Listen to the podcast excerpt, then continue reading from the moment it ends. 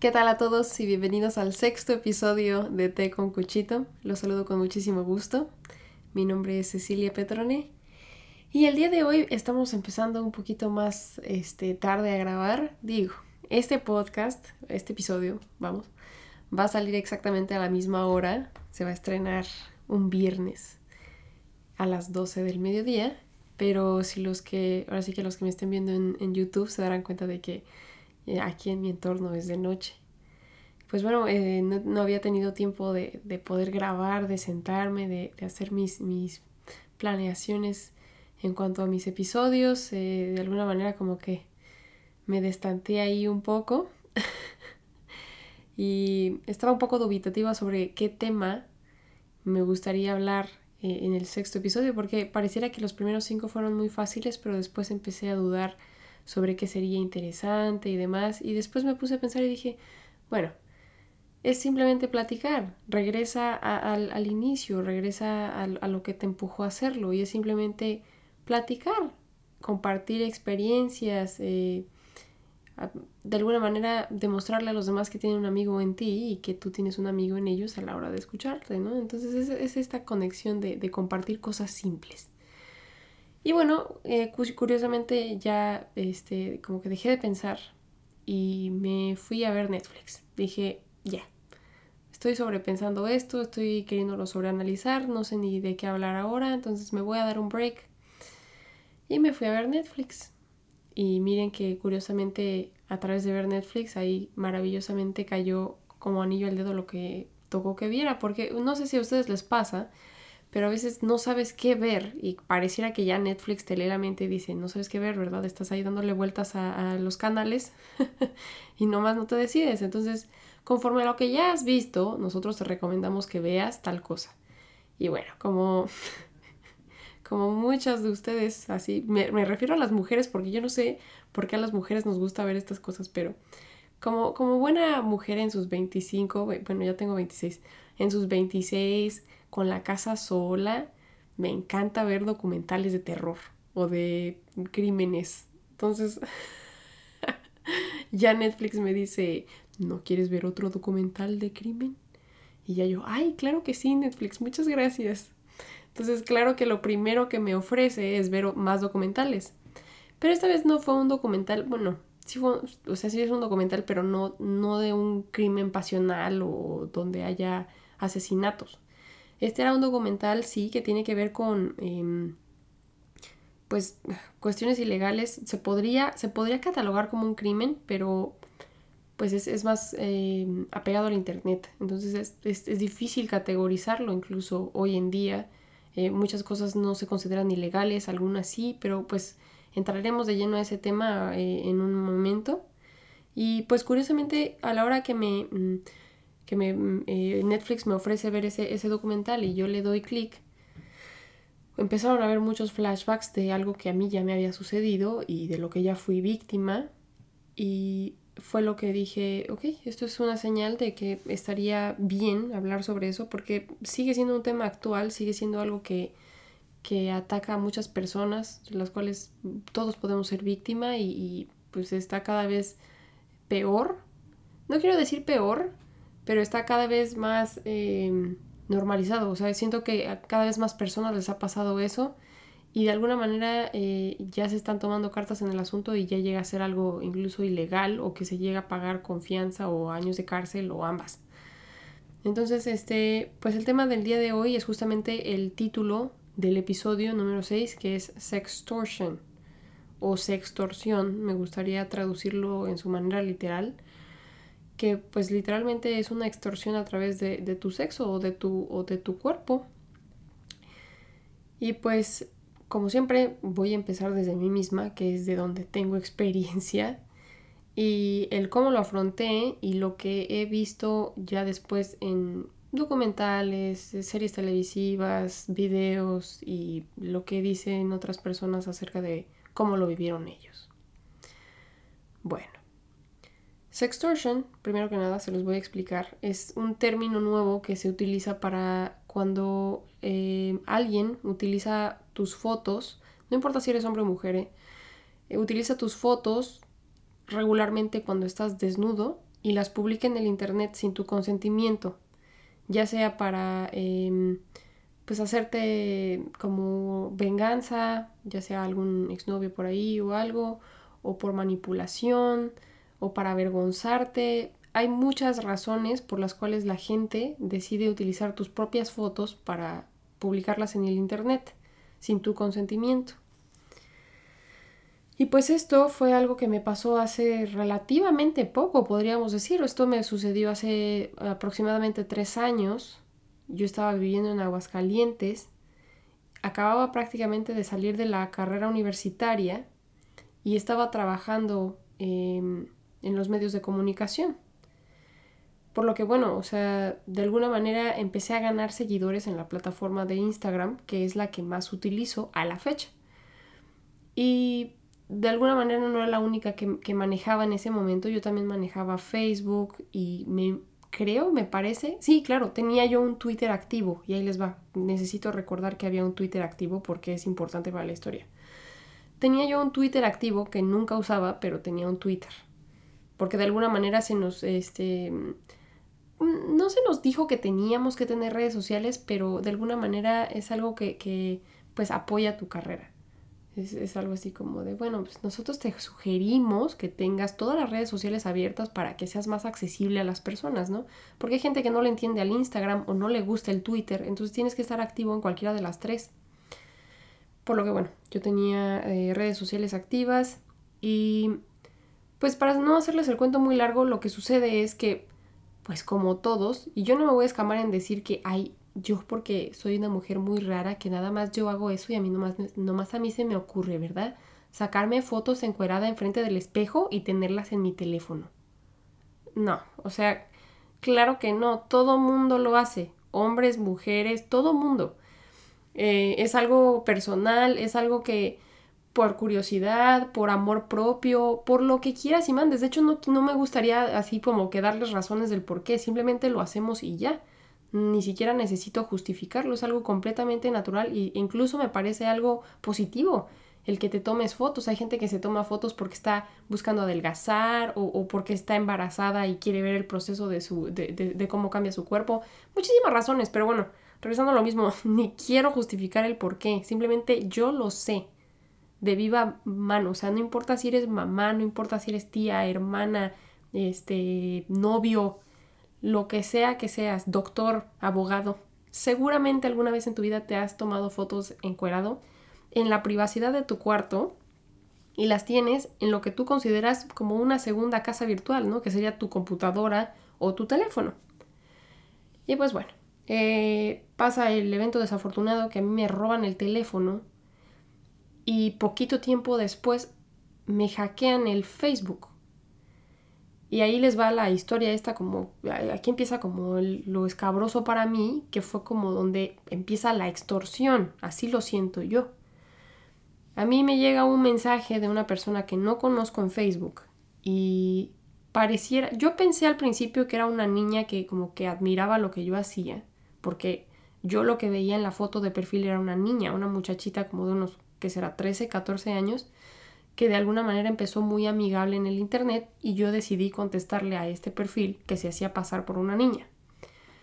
Eh, empieza como a, quererme marcar por, por FaceTime o no sé cómo se le llama, es como, como una videollamada a través de Facebook. Primero empezó como queriendo, hola, quería platicar contigo. Y yo, claro que sí, ¿cómo te puedo ayudar? Y luego, luego, luego empezó a quererme como marcar por el Facebook y yo me saqué de onda porque dije, bueno, yo no le voy a contestar a una persona que no conozco a través del internet. No, no, no me siento cómoda que me vea la cara o algo a través de mi teléfono en, en la privacidad de mi casa. Por lo que por supuesto que no contesté a la llamada, pero las llamadas fueron muy insistentes, me llamó como cuatro veces y yo las negué todas. Y para esto entonces me empieza a decir, necesitas contestar porque te, te tengo algo que, que tú no sabes que tengo. Una cosa así, o sea, empezó ya como a amedrentarme y yo le dije, ¿y qué sería eso? Yo de pronto dije, pues algún chisme o algo. Eh, digo, yo vivía en un estado un poco pequeño que de alguna manera también se daba este tipo de cosas como chismes con eh, fulanita dijo qué o te vieron haciendo tal, pero igual y ni siquiera es cierto. Alguna tontería. Yo la verdad ni siquiera asustada estaba sobre lo que fuera a decir la gente de mí. Entonces yo así como de, mira, lo que sea que sea, no me importa. Y como yo no le di mucho hilo a esta persona, lo que optó a hacer fue mandarme a mí misma una foto. O sea, esta persona me, me manda una foto de mí misma. Desnuda, claro. Y pues claro que yo me saqué de onda así con, ¿what? ¿Cómo es que esta persona tiene esta foto? Porque para empezar, es una foto que yo nunca le había mandado a nadie. Porque no, no me voy a escamar aquí diciendo, yo nunca le he mandado fotos a nadie. No, claro que sí. Le he mandado fotos a mis exnovios. Pero yo sé qué fotos les he mandado. Y esa foto no se le había mandado yo a nadie. Porque hay fotos que simplemente uno se toma para sí mismo. No tienes que estárselas mandando a, a nadie, aunque quieras mandárselas a la privacidad de esa persona, ¿no? Quieres a veces compartirte con alguien en específico, no con todo el mundo. O bien a veces con todo el mundo, pero eso lo decides tú, no un fulano que haya robado tu Facebook, ¿verdad? Pero bueno, a eso llegaremos después. Total, me manda una foto de mí misma. y yo pues claro que me saqué de onda, pero no me... No me paniqué así de, ay Dios mío, porque pues, ¿qué fue lo único que vi? A mí misma. Y yo no me tengo miedo. Es más, me amo. Cuando vi mi cuerpo dije, bueno, ah, ya cayó en las manos equivocadas, ¿quién le habrá mandado esa foto? Y yo dije, em, digo, yo no soy tonta, ¿no? Dije, ah, tú me robaste el teléfono. Y la persona me dijo, no, yo no sé de qué hablas. Y yo, ay, mira, me robaron el teléfono hace poco, eh, no sé cómo hayas hackeado esto, pero a mí no me vas a amedrentar con mi propia imagen. Si estás pensando que estoy asustada de mi propio cuerpo y de lo que puedas hacer con él, pues mira, no vas a llegar muy lejos. Y esta persona como que se sacó de onda por cómo reaccioné y me dijo, pues mira, ya pensaba en publicarlas, pero puede que te salves. Solamente tienes que mandarme un video masturbándote y ya, no las publico. Y yo, uy, mira, hasta crees yo no te voy a mandar nada. Bueno, tienes 10 eh, segundos, me puso. Y luego empezó a contar en cuenta regresiva. 10, 9, 8. Y yo nada más viendo los mensajes. Y para cuando llegó al 1, ¡pum! Me sacó de Facebook yo ya no tenía acceso ni al Facebook ni al Hotmail, que era lo que estaba vinculado en ese entonces, y claro que perdí acceso a todo lo demás porque, y pues digo, no sé si ustedes lo tengan así, pero yo como soy una persona muy práctica y además medio ignorante para eso de las redes sociales, ya no tanto, digo, ya me he este, informado un poco más al respecto después de este incidente, pero yo todo lo tenía vinculado con todo. Entonces a la hora de que accesan a una cuenta, accesan a todas las demás. Por supuesto perdí contacto, perdón, perdí acceso a todo. Y ahí sí fue cuando me asusté. No sé por qué, más bien fue por como la información que hubiera en, en mis cuentas. Porque pues ahí tengo familia, tengo amigos, tengo un montón de cosas. Entonces ahí fue cuando empecé a sentir que esto era un problema grave y lo primero que hice fue acudir a mi mamá. Dije, hay una persona que tiene mis fotos porque hackeó mi teléfono y claro que hay fotos ahí comprometedoras mías porque no tengo ropa. Y ahí les va, esto sí es un eslabón muy importante de la historia. Mi mamá, claro que lo que hizo fue apoyarme y decir, tranquila, no pasa nada, esto se va a resolver y vamos a encontrar la manera de, de, estar en paz. Ok, yo de pronto dije, ok, eso, eso me, me reanima y me remotiva a, no sé si estoy inventando esa palabra, me, remotiva. bueno, ya no sé ni lo que digo. Este, pues me calma, de alguna manera me da, me da paz y me, y me asegura que pues no estoy loca, ¿verdad? Que no estoy mal yo. O sea, realmente el que está mal es esta persona que, que está utilizando mi información y mi privacidad. Por supuesto. Eh, que pues ahí está que, que después de que tuvo acceso a todas mis cuentas, publicó mis fotos. Yo ni siquiera a la fecha no sé quién lo haya hecho, ni para qué, o sea, cuál fue el afán, ni no tengo ni la más remota idea, pero al final publicó todas mis fotos y lo que sucede es que pues gracias a Dios Facebook tiene muchísimos em, como bloqueos que tantito ve algún pezón femenino y te borra la imagen, entonces no duraron mucho tiempo eh, antes de que Facebook se diera cuenta de que era material que no podía tener en su plataforma y la quitó. Pero en la plataforma de Twitter pareciera que ser mucho más abierto y lo único que pone es un candadito y te dice, este es un material explícito, ¿lo quieres ver? Y te deja verlo. Entonces yo ya de alguna manera estaba ahí catalogada como, como si yo hubiera puesto pornografía de alguna manera, pero aparecía en mi perfil, es algo como, como si yo hubiera subido la foto, por lo que era difícil de alguna manera que Twitter las bajara luego, luego, cuando yo no tenía acceso a la cuenta. Pero al final no me tardé más de 24 horas en contactar a Twitter y decirles, alguien robó mis cuentas, no soy yo, están subiendo fotos mías. Y empezó a escalar el rollo porque no paraban de subir fotos mías, pero ya después se convirtió en fotos normales en las que no estoy haciendo nada y fotos de mi pasaporte. Y en, en mi pasaporte pues está mi nombre completo, mi fecha de nacimiento y creo que incluso estaba mi domicilio. Ahí fue cuando me asusté. Porque dije, esta persona está utilizando mi información en contra de mí. Pero claro está que lo que yo opté a hacer fue decirle a toda mi gente a través de redes sociales, a través del WhatsApp, oigan, perdí mis cuentas, esto fue lo que sucedió. Y yo sin pelos en la lengua dije, pues esto es lo que van a ver, ¿no? Si me ven por ahí desnuda, pues sí soy yo, pero no la subí yo, ¿eh? Ayúdenme a reportarlo. Y la gente muy amablemente fue y reportó la cuenta y me mandaban mensajes de ánimo, de, híjole, qué lástima que estés pasando por esto, esperamos que estés muy bien y pues no pasa nada, ¿no? Ya a las 24 horas pude eh, reganar, bueno, retomar, no sé. Les digo, oye, estoy con la lengua trabada. Este, pude, pude obtener de, de nueva cuenta acceso a mis cuentas que fueron Instagram y Twitter. Y Twitter lo que opté a hacer fue eliminarlo, pero el Instagram sí lo rescaté. El Facebook sí lo perdí y el correo Hotmail también lo perdí. No hubo, no hubo manera de rescatarlo.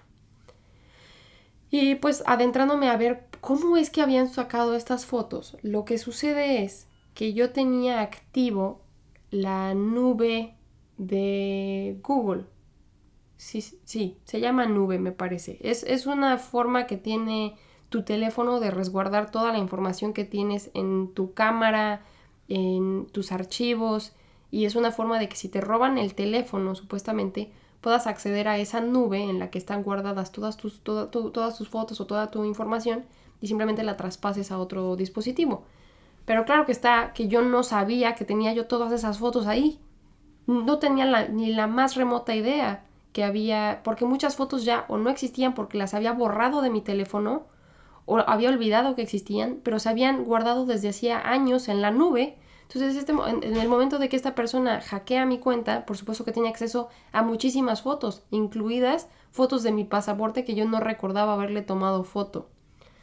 Pero bueno, eh, ahora sí les va a lo que me concierne que, de alguna manera quiero ayudar a, las personas allá afuera, ¿no?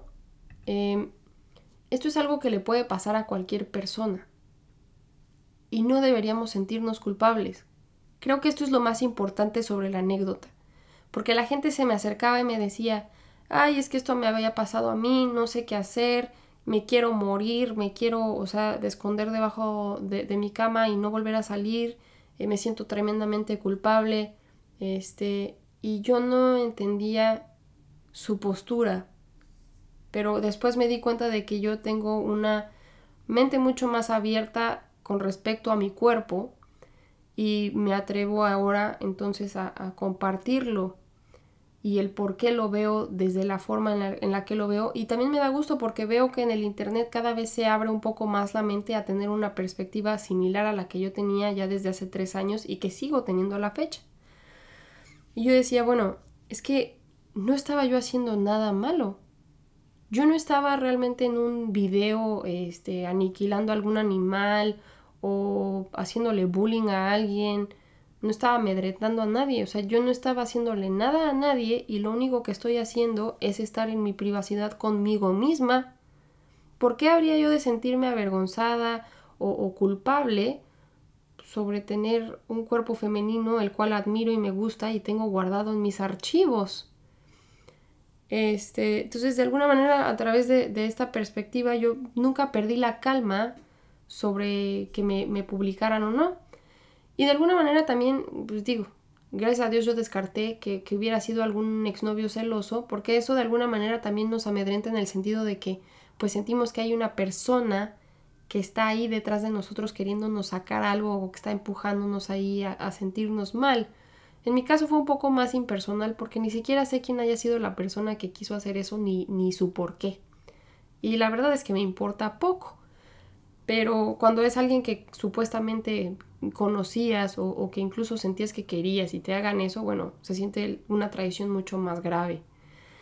Pero eh, cuando estaba viendo, regresando ahora a este documental que vi, me pareció sumamente eh, nefasto y me pareció muy sorprendente que eh, a la hora de, hacer esta este sextortion o porno se me fue la palabra porno venganza a la que se criticaba era a la mujer.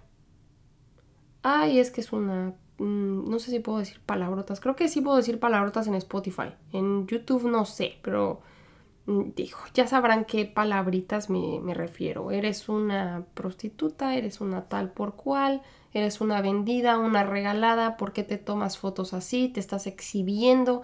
¿Qué van a decir tus hijos? Ah, porque en, este documental lo que sucede es que eh, un tipo loco ah, crea algo así como un Facebook, pero para la porno venganza, o sea, se dedican solamente a mandar fotos de mujeres este, desnudas y, publicarlas en esta página simplemente para burlarse de ellas, pero son fotos que obtuvieron a través de hacking. Entonces, claro que las mujeres están muy, muy este, apenadas y se sienten exhibidas y no saben cómo, cómo detener este rollo de este, en el que pues e, ellas se sienten no solo víctimas, pero al mismo tiempo culpables de que les haya sucedido esto por haberse tomado estas fotos, ¿no? Eh, y, y, eso es lo que mencionan en el documental, que muchas de estas mujeres incluso algunas de ellas intentaron quitarse la vida porque en su momento tenían 15, 16 años y pues simplemente sus papás, no, ellos no tenían la, mentalidad de ir a acudir a sus papás por ayuda. Y, este, y fueron pocas las que realmente dijeron esto está mal y yo soy la víctima aquí y yo no tengo por qué cargar culpa de, algo que, no tiene nada malo, o sea, no, no tiene nada de malo que tenga yo fotos mías y que alguien las haya tomado para después publicarlas. Ahí el que está mal es ese alguien que, utiliza el cuerpo y, la privacidad de los demás. Total. En este documental, eh, de alguna manera se enfocan en el si es legal o no es legal y lo que ataron a hacer fue a que lo ilegal es el hackeo, en el que accesen de manera ilegal a tus cuentas para obtener información. El postear eh, fotografías de desnudos resulta no ser algo penado o es difícil de, perseguir, pero al menos el hackeo sí. Y esto me pareció sumamente eh, interesante porque a pesar de que yo nací en la época de las computadoras y demás, hay muchas cosas que de alguna manera siento que desconozco. En ese momento en el que a mí me sucedió, yo nunca pensé en acudir a la policía, en, eh, levantar un reporte, en darle seguimiento, porque así como existen nuestras direcciones de, nuestro domicilio, las direcciones de nuestra casa, el teléfono que nosotros tenemos o la computadora, el, donde te conectes a internet realmente no importa, también tiene una dirección que se llama IP. Y desde donde quiera que estés pueden rastrear ese IP y ver desde dónde eh, accediste a, a tu cuenta de internet y desde dónde mandaste esas fotos o quién ingresó esas fotos perdón, o quién ingresó a tu cuenta desde dónde. Y de alguna manera eh, eh, con este tipo de información pueden rastrear a la persona que hizo al menos un aproximado y de ahí pues multarlo o mandarlo a la cárcel o simplemente evitar que siga haciendo este tipo de conductas con otras personas y deje de haber víctimas eh, con lo mismo. Y eso me pareció muy interesante. O sea, dije, eso es algo que en su momento no, no pensé y yo simplemente de alguna manera busqué la manera de salvarme a mí misma resolverlo yo. Ay, bueno, pues este, tengo que cambiar las contraseñas de mis cuentas, tengo que tener más cuidado con lo que se sube a la nube, este, si me saco fotos de alguna manera, resguardarlas en otro lado, ya sea en una memoria o algo que no tenga que ver con el internet, no dejarlas mucho tiempo en mi teléfono, eh, pensar bien si se las va a mandar a alguien. Que bueno, eh, como si, si, algunos de ustedes me seguirán en redes sociales, yo la verdad es que siempre he sido muy abierta con mi sexualidad y mi cuerpo y, mi feminidad. Feminidad. Les digo, de plano, hoy, hoy no fue día para hacer podcast, pero igual lo hacemos, porque este podcast es mío y yo digo cuándo se hace y cuándo no. Así tenga yo la lengua trabada, igual hablamos, claro que sí. pero bueno, yo soy muy consciente de mi feminidad y de mi sensualidad y soy muy orgullosa de ella. Y de repente, de vez en cuando, claro que me gusta subir fotos también a mi propio Instagram. No totalmente desnuda, pero sí son sugeridas, o bien puedo estar en traje de baño o en lencería. Y me gustan esas fotos y de alguna manera a veces me gusta compartirlas y me, me, vale gorro quién las vea o no las vea o si las aprecian o no. De alguna manera también es una forma mía de inmortalizar lo que soy ahorita, porque sé que va a llegar un momento en el que tenga 50, 60, 70 y diga, qué muchachita tan bonita era yo a los 25 años, ¿verdad? Y qué manera, qué mejor manera de inmortalizarlo más que tomándome fotos. Pero esa es mi perspectiva, vamos. O sea, yo no tengo tapujo en que de pronto salga por ahí mi cuerpo desnudo y eso es algo que también yo no había pensado hasta que no vi la perspectiva de estas muchachas en el documental. Hay gente que de verdad le, es, es, algo traumático, es algo que de verdad no las deja ya vivir después, es algo que las traumatiza de por vida, se sienten perseguidas todo el tiempo, se sienten sucias, se sienten violadas, violentadas. Y de verdad me pareció muy injusto como, como un, un acto tan simple como el, el el robarte una foto y, publicarla sin consentimiento puede llegar a agitar tanto la, como la psique o, las emociones de una persona. Entonces, este, de alguna manera los que, lo que les puedo compartir hoy desde la perspectiva de una víctima que ya sufrió el sextortion, me voy más al lado de no le den eh, alas o, no le den como motivos a las personas sobre su cuerpo. Me parece mm, como muy, muy extraño esta, esta sensación de que les perteneces después de que te han robado esa foto y la publican sin tu consentimiento, como si, como si uno dejara de ser dueño de sí mismo solo porque hay una foto de ti allá afuera. Pero tu cuerpo sigue siendo tuyo y curiosamente todos tenemos un cuerpo y me resulta sumamente humano. Es como, pues no están enseñando una foto ahí con alguien que tenga tres chichis, ¿no? O que tenga este dos brazos. Perdón, todos tenemos dos brazos. que tenga cuatro brazos, ¿no? o sea, una anomalidad. Eso, bueno, de alguna manera causaría como un estruendo de decir, wow, qué persona tan extraña, ¿no? Tiene cuatro brazos. Tiene dos brazos, ay Dios mío, estoy bien mensa. Tiene cuatro brazos.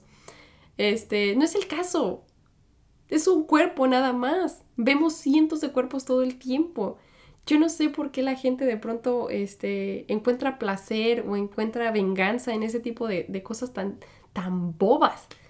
Perdónenme que lo diga, pero es que a mí se me, perdón, se me hizo tan bobo que, de verdad quisieran amedrentarme por ahí, que digo, híjole, o sea, se me hace súper infantil, pero también eso también nos, nos, abre a cómo está la sociedad hoy en día, ¿no?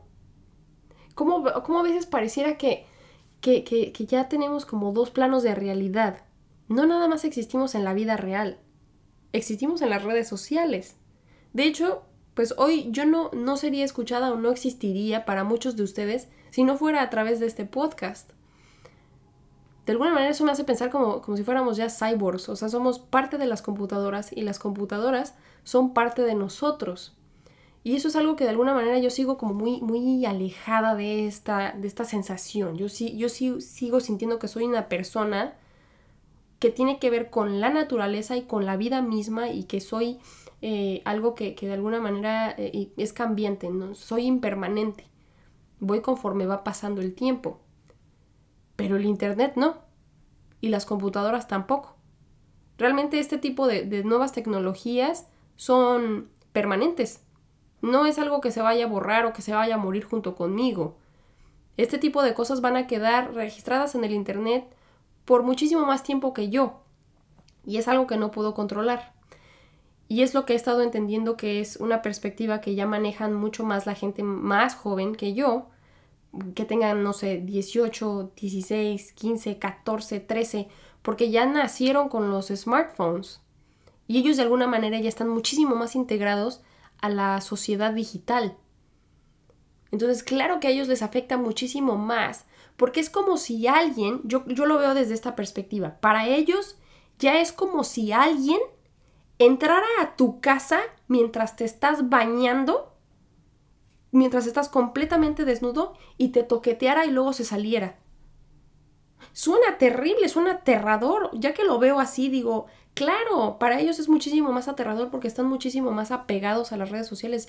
Ya ellos no solamente tienen una vida afuera, sino que tienen una vida dentro de las redes sociales. Y ya que lo vi desde esa perspectiva, digo, híjole, no es que estemos mal como sociedad, pero simplemente la sociedad está cambiando y hay nuevos males allá afuera.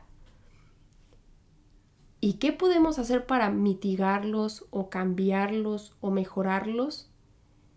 No lo sé. Me encuentro ahorita en la postura de ver documentales y, yo tengo mi propia perspectiva y yo les puedo decir que a mí no me afecta mucho.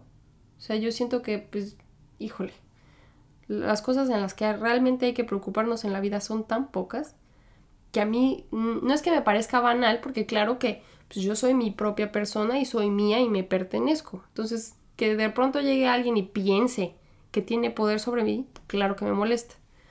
Pero tampoco es algo que marque mi vida o, que determine quién soy, la verdad. No es algo que, que, me haya afectado a ese grado. Por eso es que puedo hablar tan abiertamente de eso ahorita.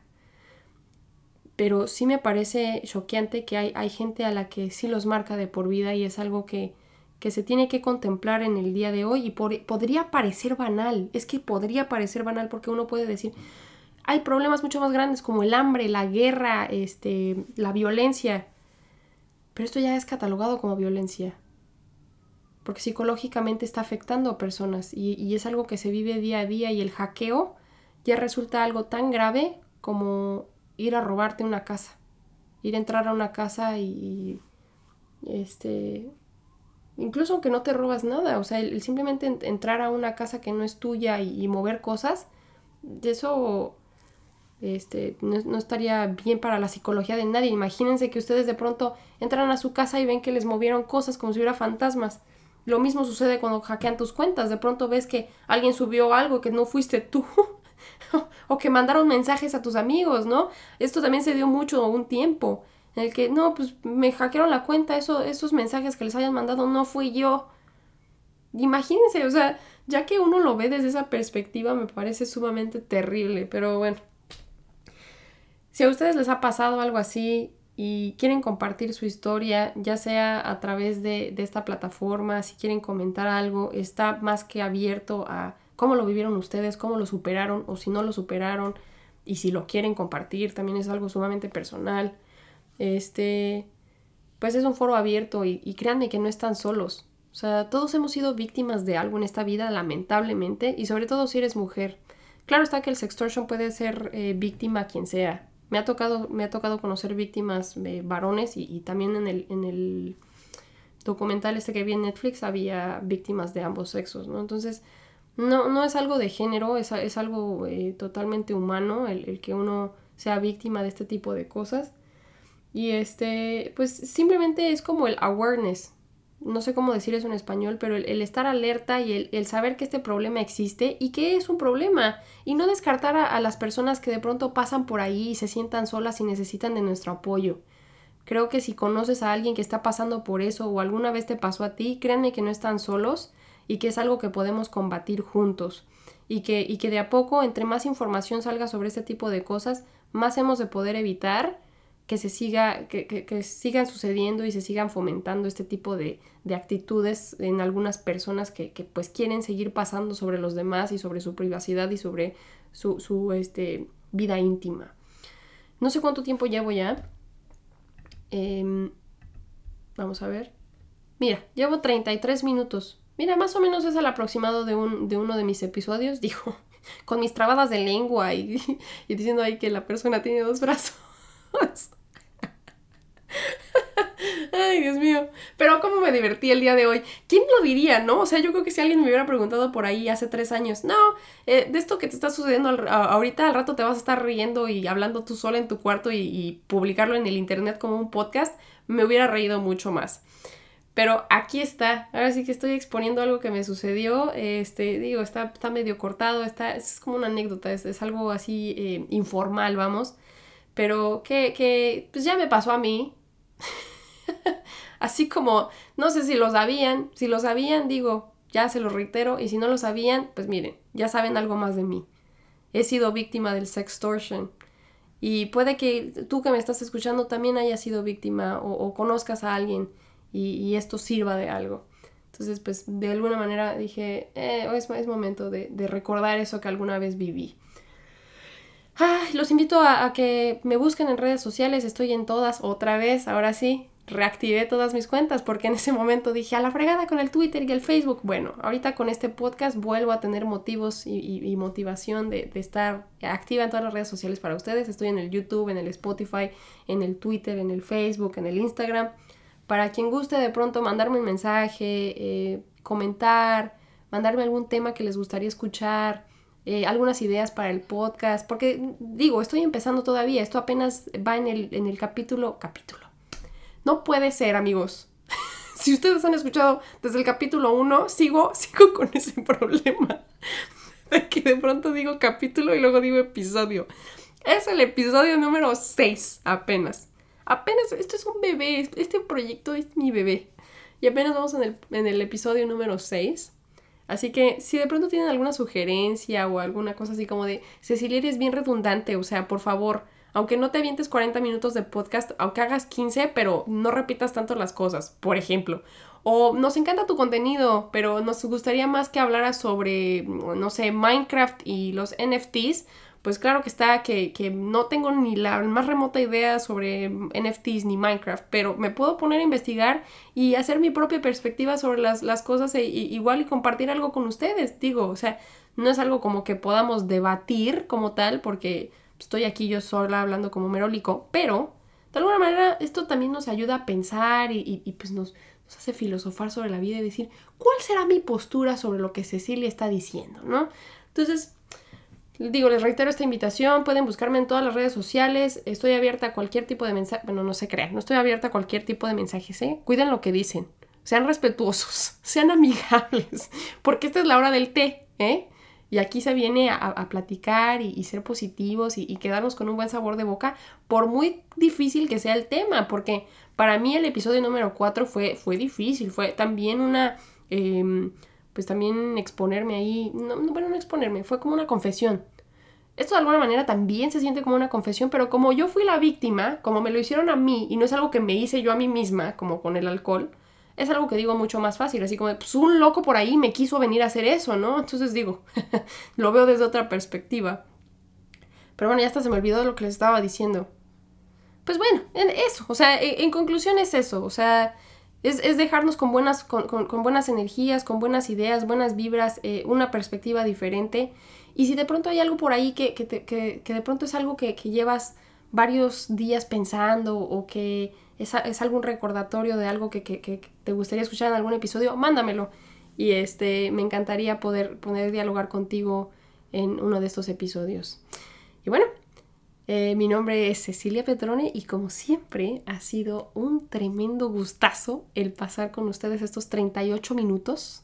Les deseo un feliz día y este, mis mejores vibras hoy y siempre. Nos vemos en la próxima.